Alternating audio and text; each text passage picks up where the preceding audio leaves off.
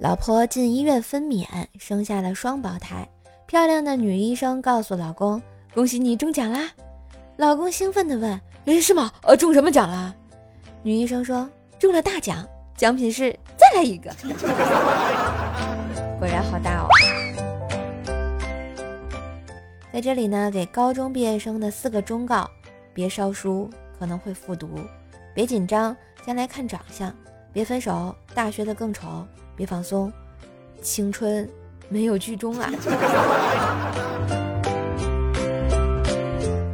一个老师说：“我不是一概而论啊，但确实有几个处女座的学生存在这样的问题：试卷写的非常整齐工整，卷面也很干净，但答案都是错的。”